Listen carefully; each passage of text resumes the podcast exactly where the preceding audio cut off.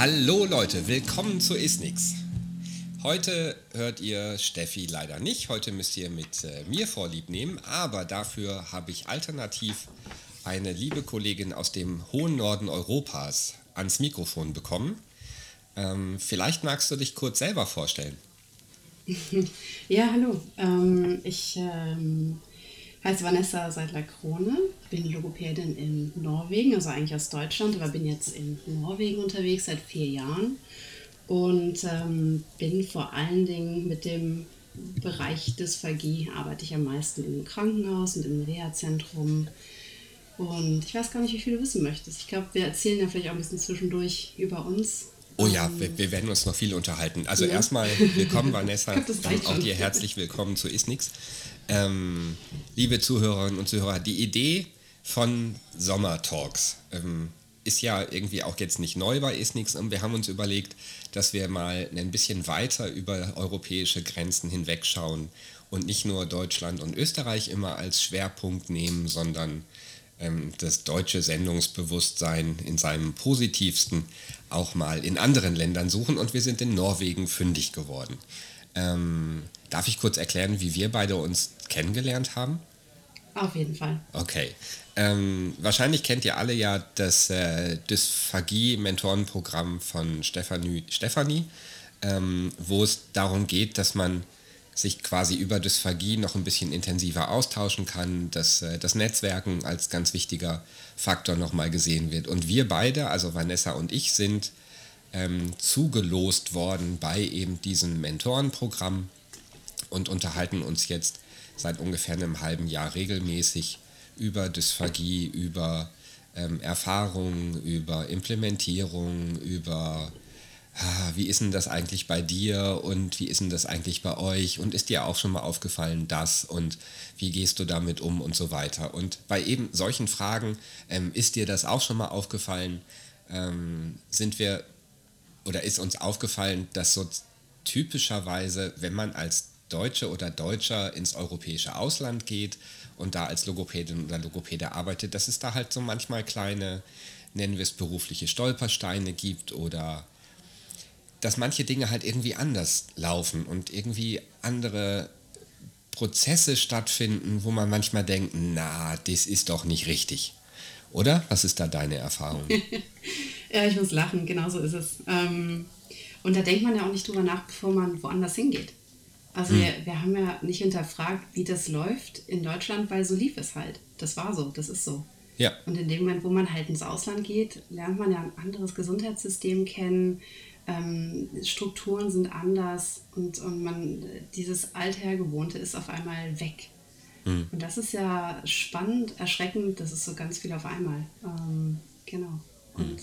und da ist es total toll, dass wir uns jetzt hier haben durch dieses Mentorship-Programm, wo wir einfach mal reden können, wie ist denn das und kennst du es auch? Und dann zu merken, ja, wir sind da echte ähm, da alleine unterwegs in unserem Land, aber irgendwie doch nicht alleine und die Erfahrungen, die wir machen, die passen ja oft erschreckend gut zueinander. Also obwohl ja. wir in unterschiedlichen Ländern sind, haben wir doch ganz ähnliche Erfahrungen. Ja. ja. Also äh, als kleines Beispiel, als ich ähm, nach Österreich gekommen bin, ähm, ist mir sehr unangenehm aufgestoßen oder zumindest war das irgendwie so eine Erfahrung, wo ich gedacht habe, das kann man doch nicht machen, dass quasi gleich am Aufnahmetag in der Neurologie schon immer gleich das Entlassungsmanagement mit bei den Besprechungen dabei war und gesagt hat, ähm, wir müssen die Entlassung ins Heim planen. Und ich habe mir gedacht, mein, man kann doch diesen armen Menschen jetzt noch nicht ins Heim schicken. Der ist doch gerade erst auf einer Schlaganfallstation aufgenommen worden, 72 Stunden Stroke Unit, dann zwei Wochen Phase B, dann nochmal drei Wochen Phase C, ähm, Verlängerung nochmal um drei Wochen und dann noch Anschlussheilbehandlung und so und dann mal schauen. Ähm, und hier halt irgendwie ein Tag Stroke Unit, zwei Tage Normalstation, up ins Heim. Ähm, und habe mich immer sehr dagegen gewehrt und habe gesagt, nee, das können wir nicht machen und das ist ja den Patientinnen und Patienten gegenüber unfair. Bis ich dann einige Zeit später gelernt habe, dass Pflegeheim in Österreich halt auch was ganz anderes als Pflegeheim in Deutschland. Ähm, Pflegeheim hier heißt, du kriegst Reha, es sind Ärzte da, das ist eigentlich ein Spital. Also das, was in Deutschland eine Reha-Klinik ist, heißt halt hier Pflegeheim. Und deswegen mhm. fühlt es sich für einen Deutschen, der ankommt, so an, als wäre Entlassung ins Pflegeheim ganz furchtbar. Gibt es so ein ähnliches Beispiel auch für Norwegen? Ja, fast genau das Gleiche, was du erzählst. Ähm, was mich auch echt erschreckt hat, war wirklich, dass man beim Ankommen des Patienten bei der Aufnahme die Entlassung plant hm. und die erschreckend früh auch passiert. Und da werden die Patienten teilweise in ein Gesundheitshaus entlassen und manchmal auch ins Pflegeheim. Und das Gesundheitshaus ist aber letztendlich dann doch so eine Art Reha. Und das wird ein bisschen individuell angepasst, je nachdem, was der Patient braucht. Und Pflegeheim kann leider manchmal wirklich das deutsche Pflegeheim sein, kann aber auch manchmal wirklich ähm, was Gutes sein. Das kommt ganz drauf an. Also nicht alle Patienten werden halt wirklich durch diese ähm, Systeme geschleust, wie man sie aus Deutschland kennt. Das ist teilweise ein schlankeres System, teilweise flexibler. Das klang für mich auch erst gruselig. Aber ähm, da merkt man halt beim genauen Hinschauen, nachdem man erstmal Schnappatmung bekommt und denkt, oh wie, wie, das geht gar nicht. Ja, genau. Ach, ist vielleicht ja doch gar nicht so verkehrt, sondern mhm. irgendwie auch ein intelligentes System, nur halt ein anderes. Was ich hier kennengelernt habe, was ich aus Deutschland nicht kenne, kannte, vielleicht gibt es es, aber ähm, mir ist es nicht begegnet, ist ein Alltagsrehabilitationsteam. Also das halt quasi die Patienten nach Hause kommen. Die sind so fit, dass sie eigentlich nach Hause können, aber halt noch nicht ganz. Und dann kommt das Therapeutenteam nach Hause zum Patienten und schaut halt, was brauchst du jetzt in deinem Zuhause an Training, an Anpassungen, ähm, damit du da funktionieren kannst. Mhm. Und das ist dann auch wieder was total Positives. Das klingt also, wie eine etwas bessere Version des medizinischen Dienstes der Krankenkassen. Ja, das kann man nicht vergleichen. Ja, ja. Finde ich. Hat eine ganz andere Qualität, weil da kommen die Physios und Ergos und die begutachten nicht einfach, sondern die, die arbeiten über mehrere Wochen ja, mit dir. Okay. Hm. Also schon, ja. So eine ambulante Reha. Und jetzt nicht halt nur, es kommen halt eh alle mhm. Therapeuten ins Haus, sondern das ist ein richtiges Reha-Angebot. Also, das ist ein Reha-Angebot, ja. genau, ja, ja. Richtig. Mhm. Und das halt zu Hause bei dir. Und das finde ich ganz toll, weil ich habe in Deutschland auch ähm, unter anderem in einer ambulanten Reha gearbeitet. Und was wir immer vermisst haben, war ja dieses, ja, wie geht es denn jetzt dem Patienten dann zu Hause? Also der ist mhm. bei uns und macht Fortschritte, aber wie ist es denn dann wirklich zu Hause? Oder noch schlimmer ist es ja bei der stationären Reha, wo die Leute sich auch gar nicht ausprobieren können oder es sehr schwer sein kann.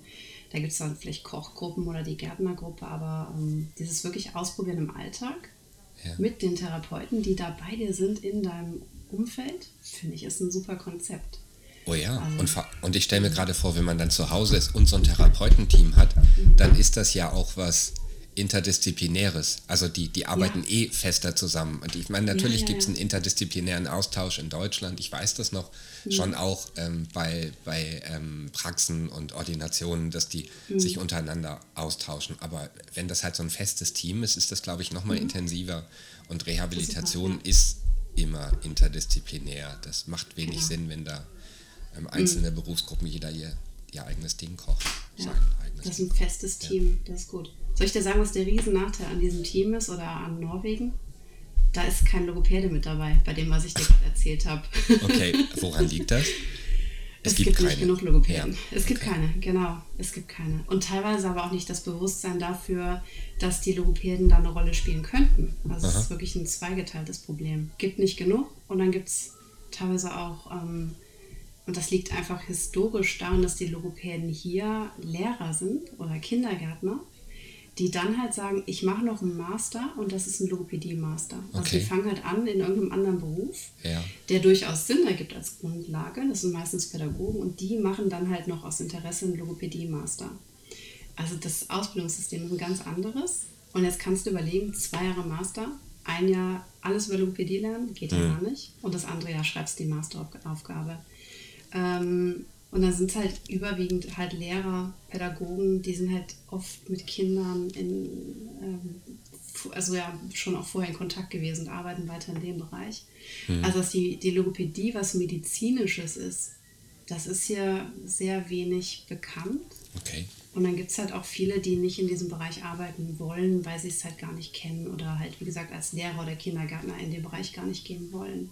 Mhm. Ähm, das ist eigentlich, das war für mich so der größte Schock, weil ich bin hingekommen in dem Wissen nach Norwegen, oh, das ist ja auf Masterniveau. Und ich dachte, ja, cool, Wahnsinn, die haben ja massiv viel Logopädie gelernt, nicht nur im Bachelor, die Akademisierung, von der alle, ja, nicht alle, aber viele in Deutschland träumen. Und die haben sogar einen Master, wow. Ah. Und ähm, habe dann gemerkt, nee. Ja. Nicht wirklich. Ja, was äh, so ein bisschen mit zu dem Thema passt, dass diese Benennung von bestimmten Dingen ähm, und das irgendwie Glauben, dass Dinge mit einem ähnlichen Namen in anderen mhm. Ländern eine ähnliche Bedeutung haben, halt oft ein Fehlglaube ist und dass man Definitiv. etwas genauer hinter die Dinge schauen muss. Ähm, ja. ja. Okay. Das lernt man. Bereust du die Entscheidung, nach Norwegen gegangen zu sein? Aus dysphagiologischer, logopädischer Sicht? Äh, an manchen Tagen vielleicht. Überwiegend nicht, nein, nein.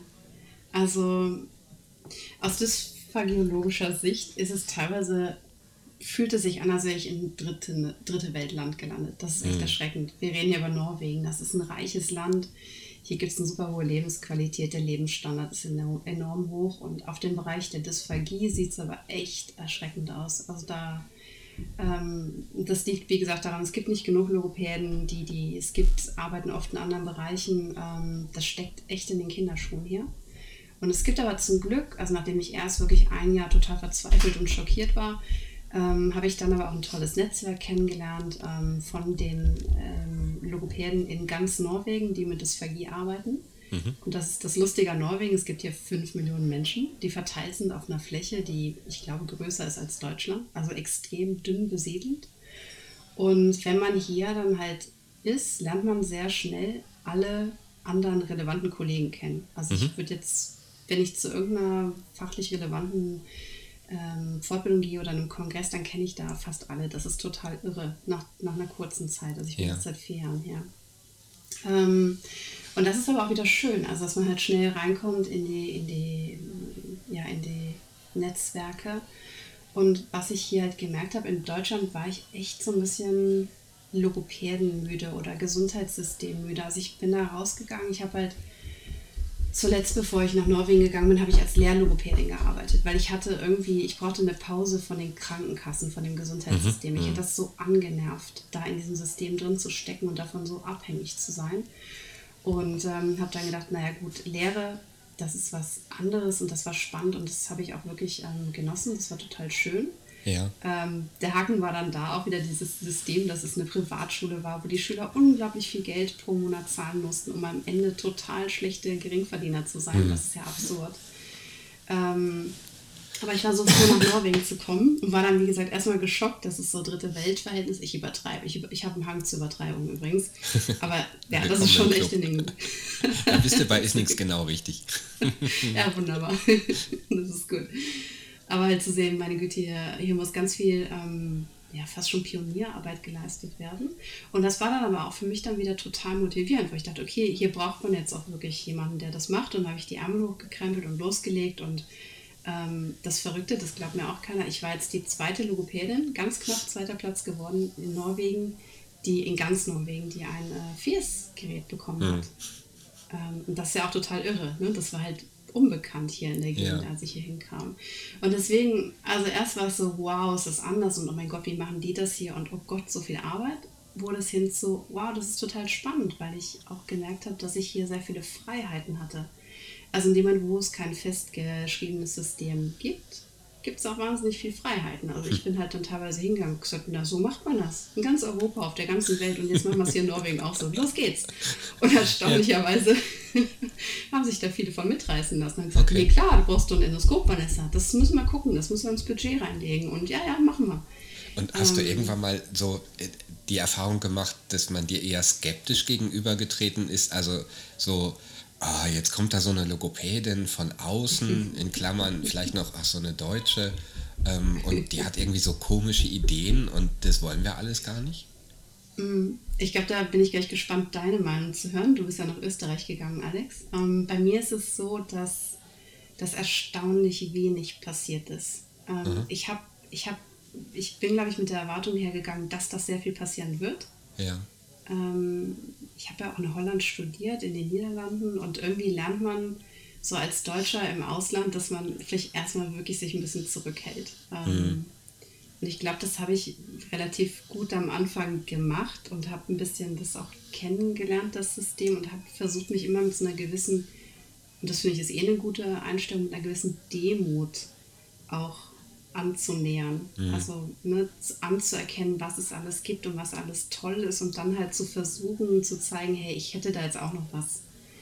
Okay, also vor allem Konzentration auf Inhalte. Ja, ja. ja. Und, und, so ein kleines bisschen hast du dieses, du hast es Demut genannt, wahrscheinlich dann mhm. schon während des Studiums in den Niederlanden gelernt. Ähm, ich denke, ja. Weil gerade bei den Niederländern, also das ist jetzt mhm. natürlich auch wieder irgend so ein, so ein Klischee, das, das ich da bediene, mhm. aber ähm, gerade mit den Niederländern, aus, wenn man so aus dem ähm, Westen, mhm. Nordwesten Deutschlands kommt, muss man ja schon ein bisschen aufpassen. Die mögen einen nicht unbedingt ja. sehr gerne. Ähm, was ich sehr gut nicht nachvollziehen kann. Mhm. Ähm, ja, also das, meine Erfahrung war da ähnlich, nur dass äh, die Österreicherinnen und Österreicher das Pech hatten, dass sie das erste europäische Land sind, das quasi meine Anwesenheit genießen musste, ertragen musste. ähm, ich bin da in den ersten Monaten echt angeeckt. Mhm. Mit, ja, ein Stück weit Mentalität, aber irgendwie auch mit so einer Selbstverständlichkeit, mit der ich an manche mhm. Dinge rangegangen bin, ja. ähm, von denen ich jetzt weiß, dass ich ein echt unausstehlicher Typ gewesen sein muss. ähm, also ich hätte mich auch gehasst am Anfang, die ersten Wochen, garantiert. Also ähm, angefangen mit dem Thema, was wir gerade hatten, mit den Pflegeheimen, dass ich da eine Welle gemacht habe und auch, dass mir irgendwie nicht klar war, dass nur weil Strukturen anders sind, es eben nicht heißt, dass sie schlechter sein müssen. Ja. Und dass man manchmal ähm, aus so einer Sozialisation heraustreten muss, um die Vorzüge von anderen Abläufen, von anderen Erfahrungen, von anderen gelebten Dingen akzeptieren muss. Und seitdem verstehen Österreicherinnen und Österreicher sich ganz gut mit dem Alex. ähm, aber der, das musste ich halt echt lernen, ja. Ja. ja. Und, ähm, hm. und teilweise erkenne ich das auch wieder. Also ich habe halt, ich denke, ich hatte so eine Vorprägung oder Vorerfahrung durch das Studium in den Niederlanden und mhm. habe halt Gegenwind oder Probleme auch erwartet. Und die sind mir auch begegnet. Und dann aber doch am Ende weniger, weil, und ich denke, das ist auch ein bisschen Kultur, dann die Norweger an sich mir mit einer Offenheit begegnet waren, die ich nicht mhm. erwartet hätte. Also ich finde, mir begegnet hier sehr oft eine Offenheit für Änderungen, für Neues, ähm, für Ausprobieren. Mhm. Und das war ich jetzt gar nicht so gewohnt aus Deutschland. Das war ein Vorteil. Ja, ja. Ähm, das, ja, natürlich ist das hier vielleicht so seit vielen Jahren, aber oft war es dann so, ach, wir können es aber auch mal anders probieren. Ich glaube aber schon, dass mich echt einige Kollegen wirklich auch als wahrscheinlich arrogant, vor allen Dingen am Anfang, ähm, wahrgenommen haben oder vielleicht mhm. auch teilweise immer noch. Also ich erinnere mich da an, ich habe in der Praxis angefangen zu arbeiten und dann hatte ich einen, den ersten Dysarthrie-Patienten und habe gesagt, ja, wo habt ihr jetzt Material? Und die haben mich halt angeguckt, wie Material, was meinst du? Und ich so, wie, habt ihr kein Material hier? Und also habe halt wirklich mich da erstmal empört, wie, ihr habt kein Material, habe dann aber ja. festgestellt, naja, es gibt hier fünf Millionen Menschen. Wer soll denn das ganze Material machen in seiner Freizeit und für ein paar Euro verkaufen? Das, das ist einfach so. Es gibt nicht den großen Markt, es gibt viel weniger. Und und da hatte ich natürlich auch dieses Selbstverständnis aus Deutschland, na, da gibt es einen ganzen Schrank jetzt hier und wenn es das nicht hier gibt, dann kann man das ja auch bestellen. Und, mhm. ähm, und es gibt standardisierte Verfahren irgendwie in der Sprache. Und es gibt für alles was genau. standardisiert ist. Und dann ja. gibt es auch für alles eine Leitlinie und dann gibt es für alles mehr als einen Test im Idealfall. Und ah. da war ich halt erstmal echt oft so, wie, das habt ihr nicht? Und ich glaube, das ist schon auch hart, ähm, ne, wenn da jemand zu dir kommt neu und sagt, wie, hast du nicht, kannst du ja. nicht, kennst du nicht?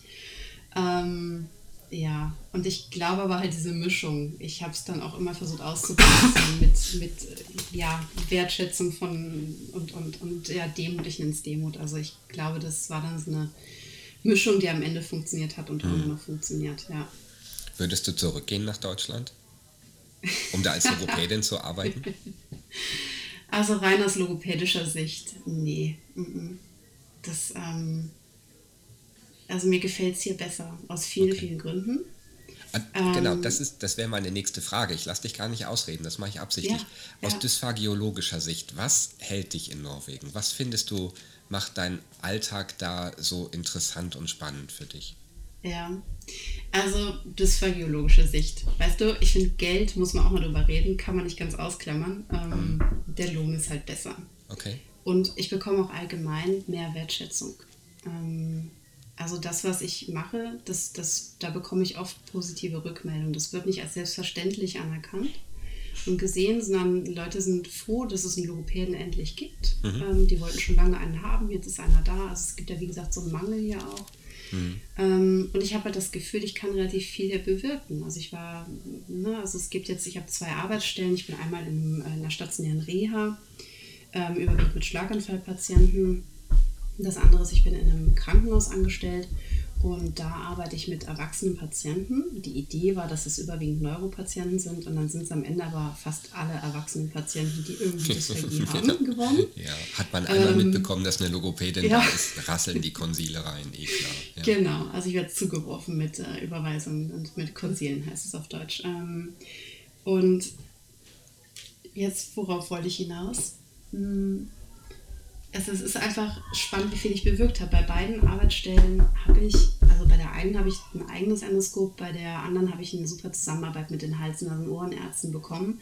Aha. Und inzwischen, inzwischen melden die sich häufiger, als ich umgekehrt mich melde mit, ich habe da einen Patienten. Also die haben dann schon drei andere quasi angemeldet, bevor ich sage, ich habe auch noch einen. Ähm, und das finde ich halt total toll, wie viel ich dann doch bewirken konnte. Und auch dieses Netzwerk mit den anderen äh, Dysphagie-Therapeuten, die daran interessiert sind, ist halt sehr offen, sehr.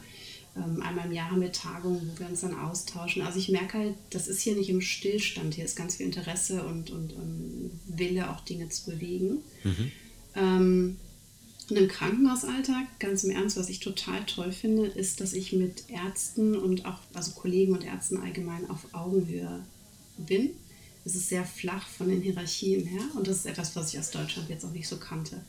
Ja. Ähm, in Norwegen duzen sich auch alle. Das ist auch natürlich total angenehm. Also ich sage jetzt dem Hals- also Ohrenarzt, hey Erik, äh, ich habe da einen Patienten. Können wir mal gucken, hast du okay. Zeit? Ja. Und er sagte, ja klar, um 10 Uhr kannst du vorbeikommen, Vanessa. Und es ist wirklich so ein sehr ähm, auf Augenhöhe. Also man respektiert und ähm, anerkennt sich für das, was der jeweils andere kann. Mhm. Ähm, die Pflegekräfte, die können wahnsinnig viel, das kann ich nicht. Die Ärzte können wahnsinnig viel, das kann ich nicht. Und ich habe da halt den Dysphagie-Teil, den können ja. die nicht. Ja. Ähm, und dann versuchen wir halt voneinander zu lernen. Und das finde ich ist ein sehr, sehr schöne, schönes Arbeiten. Oder auch die Kollegen, ich arbeite in einem äh, Team mit Ergo und Physio zusammen. Wir gehen überwiegend zusammen zu Patienten ähm, und die, die passen somit ein bisschen auf meine Dysphagie oder meinen Logopädie-Teil auf. Ich habe auch Patienten mit Aphasie und ich versuche ein bisschen auf den anderen Teil mit aufzupassen. Also wir gucken, dass der Patient gut gelagert ist. Wir versuchen irgendwie äh, Alltagshandlungen zu integrieren. Also das, das ist ein sehr schönes Arbeiten. Das heißt, interdisziplinär ist auch in Norwegen ein großes, wichtiges Thema. Definitiv. Ja, da, da bin ich jetzt auch ja. von ausgegangen eigentlich, ja. ja, ja. Aber du hast, du hast gerade was Schönes gesagt, irgendwie dieses, das Arbeiten würde dir vor allem deswegen so gut gefallen, weil sehr viel auf Augenhöhe passiert. Mhm. Ähm, so deine Erfahrungen aus Deutschland, ähm, ich meine, du hast als Lehrlogopädin gearbeitet, aber vorher mhm. auch ähm, als Logopädin, mhm. Hast dich viel mit Krankenkassen rumschlagen müssen. Ähm, war das nicht so, dass man da innerhalb von Behandlungsteams auch so ein bisschen eher auf Augenhöhe ist? Tja, ich glaube, das ist so abhängig davon, wo man arbeitet. Ähm, ich habe da, glaube ich, ein bisschen Pech gehabt vielleicht. Okay. Oder es ist anders. Also ich fand, es war weniger. Innerhalb mhm. von Behandlungsteams hatte ich oft meine Kollegen, mit denen ich sehr gut gearbeitet habe, aber weniger, als mhm. ich das hier in Norwegen jetzt erlebt habe. Okay. Das kann aber auch Zufall sein. Vor allen Dingen, was aber die Ärzte angeht, merke ich halt wirklich einen Unterschied. Also die die Logopäden hier, also ich, ich finde einfach wirklich, dass es sehr spannend ist, mit den Ärzten hier zusammenzuarbeiten. Okay. Also die kommen halt offen mit Fragen auf mich zu. Ähm, die haben Fachtagungen oder so Mittagessen, wo dann halt ein Vortrag gehalten wird und dann in den Pausen und dann werde werd ich da auch eingeladen. Also es ist das erlebe ich halt als anders. Also auch die Ärzte untereinander. Ich, ich weiß nicht, in Deutschland habe ich immer noch dieses Bild, da ist der Chefarzt und dann kommt lange nichts und dann kommt das Gefolge an Ärzten, ja. hierarchisch irgendwie abgestuft und ganz ja, am Ende dann die Therapeuten. Und hier kann ich mit einem zufälligen Arzt einfach reden und das ist total mhm. Unkompliziert. Das ist sehr unkompliziert. Ich weiß nicht. Wie ist deine ich, Erfahrung? Ich, ich frage das deswegen, weil das mhm. ähm, mir in Österreich ähnlich aufgefallen ist und ich ja irgendwie, Österreich ist irgendwie mit 8 Millionen Einwohnern irgendwie 10 Prozent von mhm. Deutschland, äh, flächenmäßig ungefähr ähnlich dicht besiedelt mhm. wie Deutschland, aber Norwegen ist halt mit 5 Millionen jetzt ja auch nicht so viel kleiner, sage ich mal. Mhm. Das heißt, mhm. wenn man mal die Fläche außen vor nimmt, dann sind das kleinere Nationalitäten, das heißt kleinere Gruppen von Menschen, mhm. die irgendwie, glaube ich, wie soll ich das sagen? Ich glaube, wenn man, wenn die, die, das ganze Setting drumherum schon kleiner ist, dann ist es automatisch gefühlt etwas herzlicher, etwas kollegialer, mhm. etwas wertschätzender den anderen gegenüber und weniger, es ist vielleicht auch weniger Bedarf für Hierarchien da. Weil ja. so, ein, so ein kleines Spital ähm, oder auch ein großes Spital in Österreich ähm, hat halt nicht alle Fachrichtungen und ähm, die, die da sind, sind sehr spezialisiert aufeinander und sind aufeinander angewiesen, weil sie eh immer zusammenarbeiten. Es gibt weniger Wechsel, es wird weniger rotiert. Mhm. Ähm, ich glaube, dass das vielleicht ein Vorteil ist gegenüber so einer großen Nation ja. Wie Deutschland. Stimmt. Wo ja, halt einfach Hierarchien ja. eher sind, wo natürlich irgendwie so ein Primar, in Klammern Chefarzt, ähm, sich halt irgendwie, dass da auch andere Begehrlichkeiten da sind, dass der allein dadurch, mhm. dass er halt einfach viel mehr Mitarbeiterinnen und Mitarbeiter unter sich hat, auch, mhm. ja, ich will jetzt nicht unterstellen, dass sie sich größer fühlen, aber sie haben auch vielleicht mehr Verantwortung als in so Regionen, so wie jetzt in Norwegen oder auch in Österreich, wo das, wo die Arbeitsstrukturen kleiner sind und es dadurch mhm. vielleicht auch leichter ist, Verantwortung eher zu verteilen oder sie automatisch anders verteilt ist mhm. und es dadurch mehr in Zusammenarbeit auf Augenhöhe ist. Ich, das, ich, ich kann das auch noch nicht genau greifen, ich ja. weiß das auch nicht genau, aber ich merke eben auch, dass es mir in Österreich einfach viel besser gefällt, in, in Teams zu arbeiten, dass die Zusammenarbeit hier so viel angenehmer ist als in Deutschland. Wobei ich sagen muss, dass ich in Deutschland gute Erfahrungen gemacht habe. Mhm. Also ich habe ähm, in, immer in sehr guten Teams gearbeitet, wo die Zusammenarbeit super war und in der Regel irgendwie auch leitende Oberärzte ähm, immer ein offenes Ohr hatten und ähm, auch oft das gemacht haben, was ich wollte und vielen Dank dafür und so. Aber dass es hier irgendwie doch noch mal noch besser ist, noch angenehmer zu arbeiten. Ja und hm, ja, es stimmt auch das Geld. Ja, das, ja. Es gibt auch in Österreich verdienen Logos schlicht mehr Geld und das ist nicht unerheblich im Vergleich zu Deutschland. Ja das ist schon auch ein nicht unerheblicher Faktor. Was du sagst mit diesen kleinen Ländern mit weniger Bevölkerungszahlen, das stimmt. Ich habe da letztlich auch mit ein paar norwegischen Kollegen drüber gesprochen, dass ich glaube, dass das einen Unterschied macht. Hm. Dass es einfach nicht so viele gibt. Und dass das einfach auch prägt, dass, dass es dann, weil ich erlebe es halt auch als herzlicher hier. Und eigentlich, ne, genau das, was du sagst, waren auch meine Gedankengänge. Ja. Ja, ja schon spannend, ja. Ja, du meintest ja eben, würdest du nochmal zurückgehen nach Deutschland. Lustigerweise gehe ich zurück nach Deutschland. okay, ich wollte es nicht verraten. Ich habe mir gedacht, wenn, dann sagt es selber. ja, ich dachte, ich muss es jetzt schon erwähnen, sonst ergibt ja der ganze. Aber gehst du zurück, um als Logopädin zu arbeiten? Ach ja, ich weiß nicht. Ähm, doch. Also ich werde als Logopädin auch arbeiten, aber das ist nicht der Grund, warum ich zurückgehe. Ah, okay. Ähm, genau. Und ich bin halt gerade, ja, das ist auch gerade so, was will ich eigentlich dann? Ne? Also ich gehe, warum, warum wir als Familie zurückgehen, ist halt einfach, ähm, das hat andere Gründe als die Logopädie. Ich ja. habe halt Lust, einfach meinen Kindern die Nähe zu ihren Großeltern zu geben. Das heißt, wir gehen jetzt wirklich auch nur für ein, für ein paar Jahre zurück. Ah, das wäre meine nächste schon, Frage. Ähm, ja, hast du jetzt, jetzt du bist noch in Norwegen, aber hast du schon Sehnsucht nach Norwegen? Nach dem, was du gerade ja. phagiologisch erzählt hast, würde ich sagen, ähm, ja, hast du bestimmt. Definitiv, ja. Okay. Ach ja, im Moment ist jeder Tag auf der Arbeit, ist wirklich mit, ach nein, bald höre ich auf. Ähm, ne? Also das, hm. Ähm, da habe ich gar keine Lust zu gehen tatsächlich. Natürlich wird es auch schön in Deutschland aus vielen anderen Gründen. Was ich aber in Deutschland, worauf ich mich freue, also ich werde sicherlich auch ich habe Lust, in einem Krankenhaus in Deutschland zu arbeiten.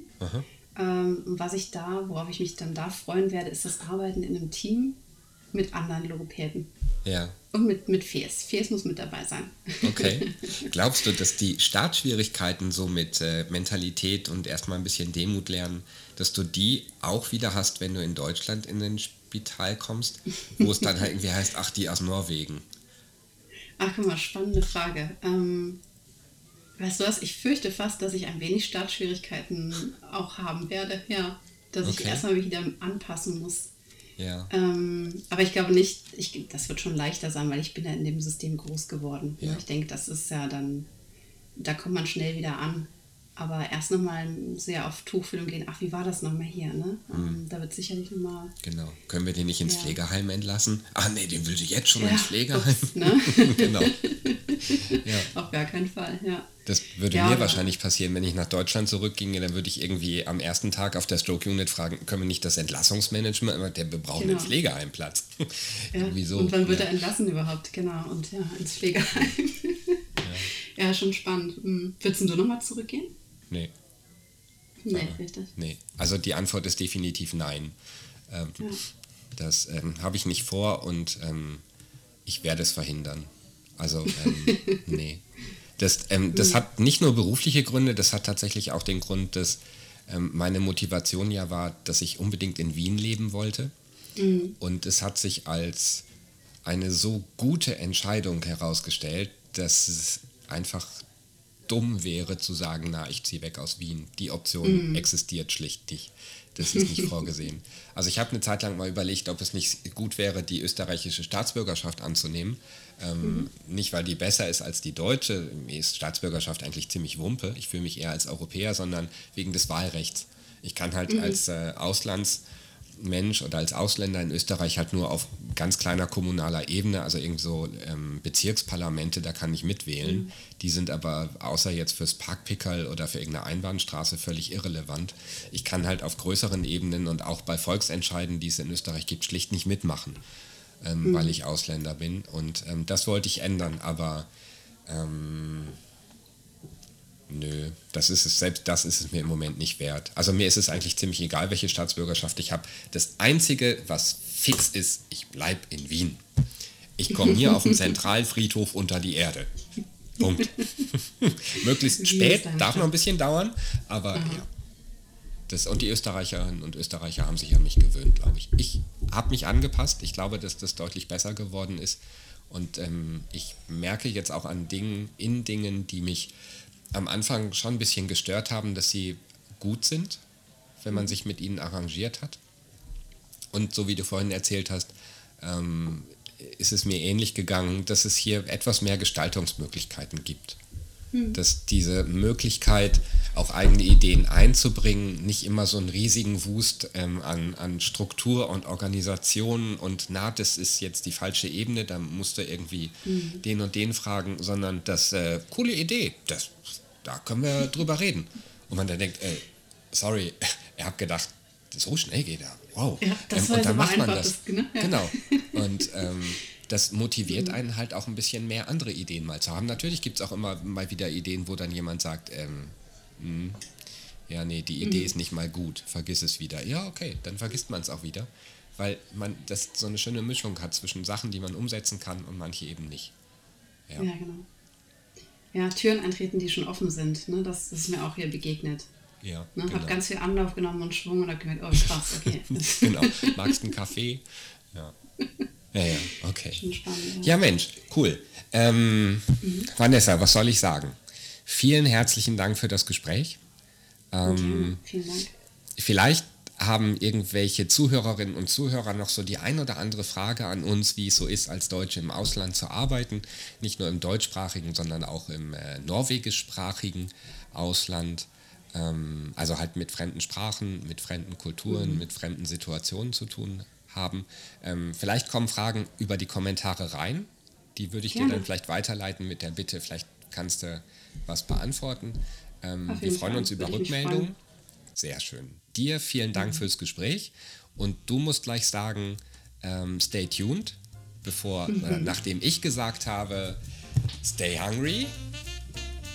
Stay tuned. Yay, super, sehr schön. Das war eine etwas lange Pause, aber unsere Zuhörerinnen und Zuhörer werden das verstehen. Ich habe es zum ersten Mal gemacht. Vielen Dank für das Gespräch.